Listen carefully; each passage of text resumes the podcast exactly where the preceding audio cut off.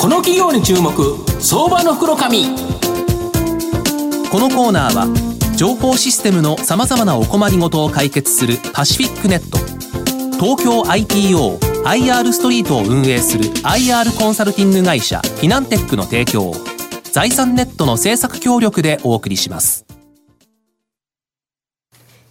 ここからは相場の福の神財産ネット企業調査部長藤本信之さんとともにお送りいたします。藤本さんこんにちは。毎度相場の福の神こと藤本でございます。よろしくお願いいたします。なんか暖かくなってきましたが、ね、花粉症がちょっと強烈で辛いですね、はい、まあ、鼻は大丈夫なんですけど目がちょっと痛いっていう感じなんですけど今日ご紹介させていただきますのが、えー、証券コード6563東証マザーズ上場未来ワークス代表取締役社長の岡本長春さんにお越しいただいてます。大間さんよろしくお願いします。よろしくお願いします。よろしくお願いいたします未来ワークスは東証マザーズに上場してまして現在株価7170円売買単位100株単位なので72万円弱で買えるという形になります。東京都港区東新橋にですね本社があるフリーランスのプロ人材こちらに特化したビジネスマッチングサービスを提供している人材関連企業になります。6500名以上のフリーランスの登録プロ人材を保有してましてその登録プロ人材にフリーランスのプロ人材向け案件紹介、フィンテックプロ人材向け案件紹介、定職希望のプロ人材向けキャリアプランニングサポート、フリーランスのプロ人材再就職支援サービス、独立起業転職。その人にとってですね今最適な選択肢をどれかをアドバイスする。こちらの5つのサービスを提供しているという形になります。東証一部上場企業外資系コンサルティング会社や大手 SI 会社などおよそ300社からですね月に100案件以上の依頼を受け登録フリーランスのプロ人材に紹介しています。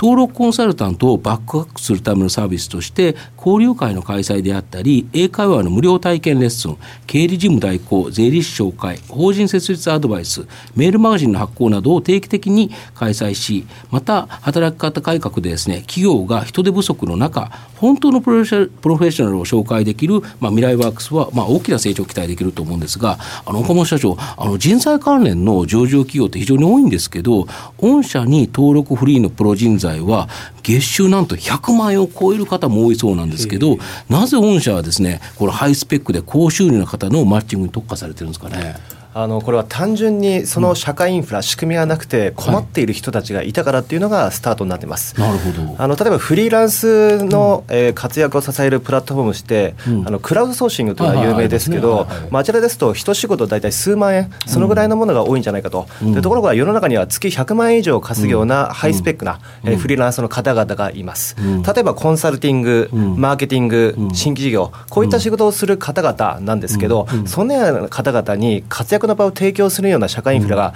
なかったと、今までなかったんですよね。そうですね、うん、まあ、実際これ私があの10年前に起業してフリーランスとして活動している際に、はい、自分のために仕事を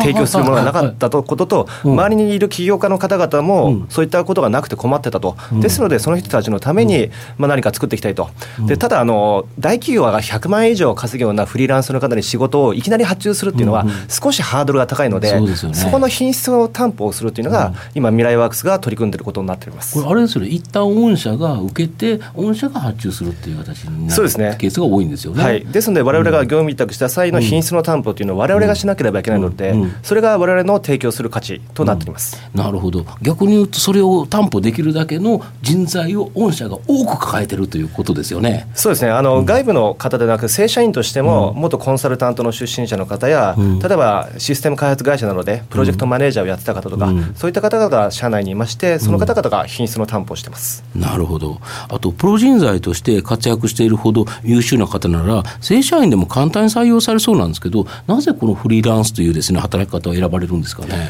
あのこの方々は、うん、まあ、働く価値観が多様化する中で、うん、自ら、うん、まあ、雇用に縛られない働き方を選択している人たちになります。はい、で例えばなんですが、ライフステージに合わせて柔軟な働き方をしている方々、例えば男性の方なんですけど、はい、お子さんがまだ、はい、幼稚園入る前で小さいと、でこの時間はこの時期はは、あのお子さんとの時間を大切にしたいので、週3日しか働きたくないと、であの小学校とか習った際にはまたフルタイムで働きたいと、でそういった働き方を実現したくて、なおかつ収入を維持しようと思ったら、やはり企業の中で雇用っていう働き方だとなかなか難しいと、難しいですよね。はい、ですのでこのようにライフステージに合わせて、えフリーランスを選びまた再雇用されるっていう、あの働き方をするようなそういった方も今増えてきてるんじゃないかなと考えてますね、逆にだけどそういう働き方をするためには非常にハイスペックっていうかやはり能力の高い人じゃないとちょっとなかなか難しいですよねそこは。そうですね。もちろんあの100万円以上お金を得るということは、それにプロとしてしっかりと仕事を遂行できなければならないので、すべての方がそういった働き方をできるわけではないと思うんですけど、あのそういったことができる方においては、かなり柔軟な選択肢が今はできる世の中になってきてるんじゃないかなというふうに我々は考えてます。でその人たちがよりキャリアをアップするためにさまざまなその御社はサポートもできるんですよね。そうですね。どうしても一つの企業の中に縛られてるとその会社の中にある仕事しかできないと思うんですけど、うんね、我々はあの一部上場企業等でかなり多岐にわたる業種の方々とお付き合いさせていただいてまして、まあ、そこで出てくるような、えー、最先端のプロジェクト、もしくは例えば新規事業のプロジェクト、そういった世の中を変えるような仕事、そこに取り組むことができる可能性がありますので、そういった意味でも新しいことに挑戦したいような方にとっては、まあ、可能性があるプラットフォームになっているのではないかというように考えてます。なるほど。そういうところで言うと本社を入って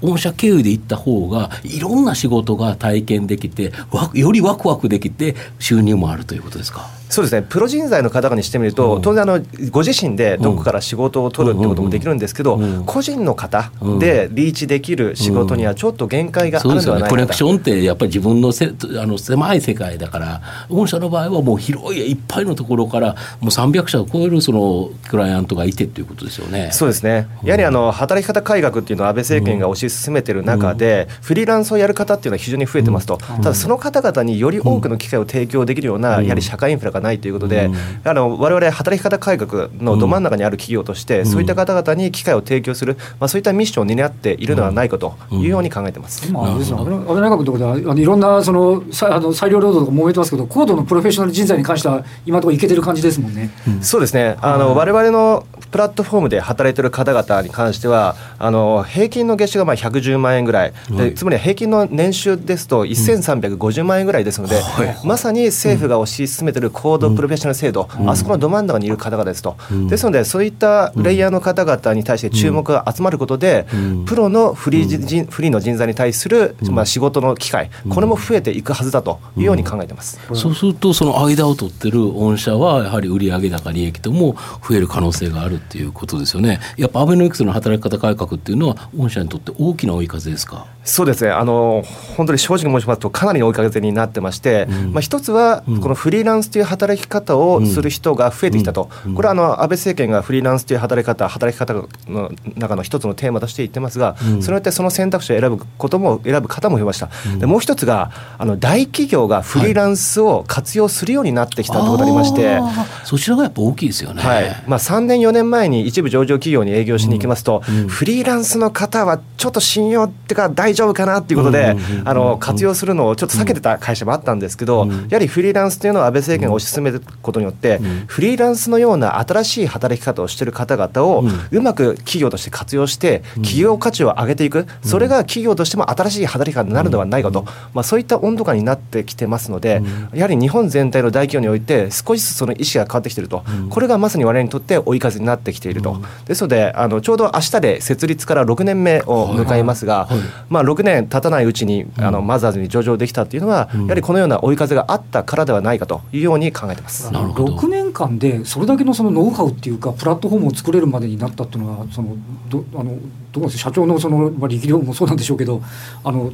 こう体系ができてしまったっていうのはやっぱりその追い風もそうなんですけど御社のノウハウみたいなものもありますよね。そうですね。あの創業当初の頃からやはり仕組み化っていうことに関してはかなり時間を使ってきてまして、やはりその人材ビジネスというのは俗人的に少しなりがちだと、うん。まあそね、それをチームで戦うしっかりとデータベースに情報を貯めて戦う、そういったことを意識続けた結果として、まあ、すでに今あの社内のデータベースというのは、まあ、かなり溜まってきてますのでこれが競争優位性としてこれから新しい企業が参入してきたとしても先行企業としてなかなか負けないようなそういったまあ仕組みはできているのではないかというように考えてます。人材関連で本当に企業数多いけどこの1300万以上のところに特化してるって御社だけでいわゆるそのニッチトップなところでしょうけど本当にそうですよね。そうですね。なかなかあのですので我々も競合はどこですかって聞かれた際に、うん、あのなかなか競合企業が正直言うと世の中にいないので、うん、えー、それを説明するのが難しいんですけど、うん、ただ世の中においてこうやって新しいマーケットができた際には当然のように競合がいないのは当然ですし、そういった市場を作る会社がなければ日本において新しい経済の発展がないと思ってますので我々はそういった新しい市場を作るそういったミッションを担っている会社として、まあ、これからも頑張っていきたいというように考えてます、まあ、御社の今後の成長を引っ張るものこれをもうちょっと教えていただきたいですか？はい。あのこれは我々の経営理念にも通ずるものなんですけど、はい、我々の経営理念、はい、日本の未来のために挑戦する人を増やすということで、はい、このどれだけの多くの人に挑戦の機会を提供するか、うん、そういったことを考えています。うん、ですのであのどれだけ多くの方が、えー、稼働しているか、うん、我々のプラットフォームでどれだけの多くの人が稼働しているか、これを一番多くあの強い KPI として捉えています。でこの稼働人数が増えることによって結果としてクライアントの企業に対しても、より多くの価値を提供することができますと、で強いては未来ワークスの収益にもそのままつながりますので、まあ、理念の、えー、実現と、まあ、未来ワークスの収益、これが実現するものとして、はい、ですので、この稼働人数というのをとにかく増やしていこうということに取り組んでいる次第でございます、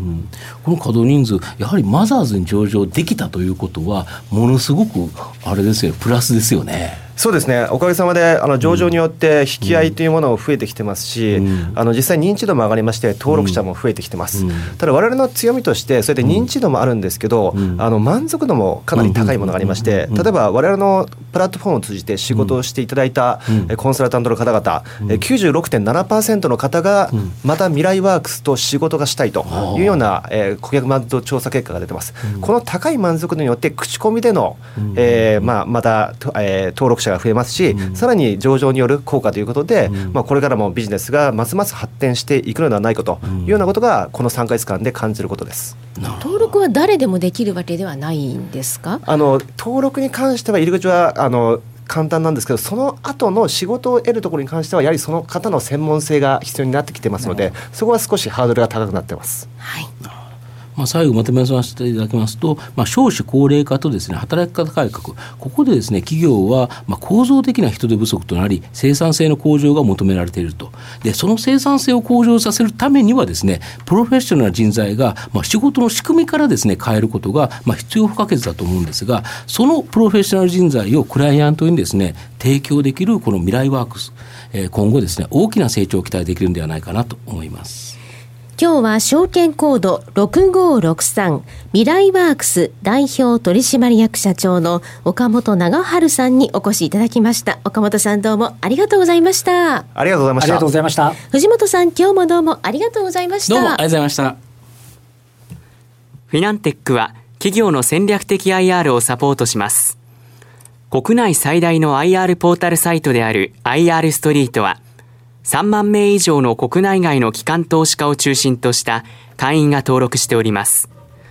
iPhone アプリによる利便性と英語コンテンツは、特に外国人投資家のゲートウェイとなっています。企業と投資家のコーポレートアクセスを実現し、株価の流動性、フェアバリュー形成を実現いたします。この企業に注目、相場の福の神。このコーナーは情報システムのさまざまなお困りごとを解決するパシフィックネット東京 IPOIR ストリートを運営する IR コンサルティング会社フィナンテックの提供を財産ネットの政策協力でお送りしました。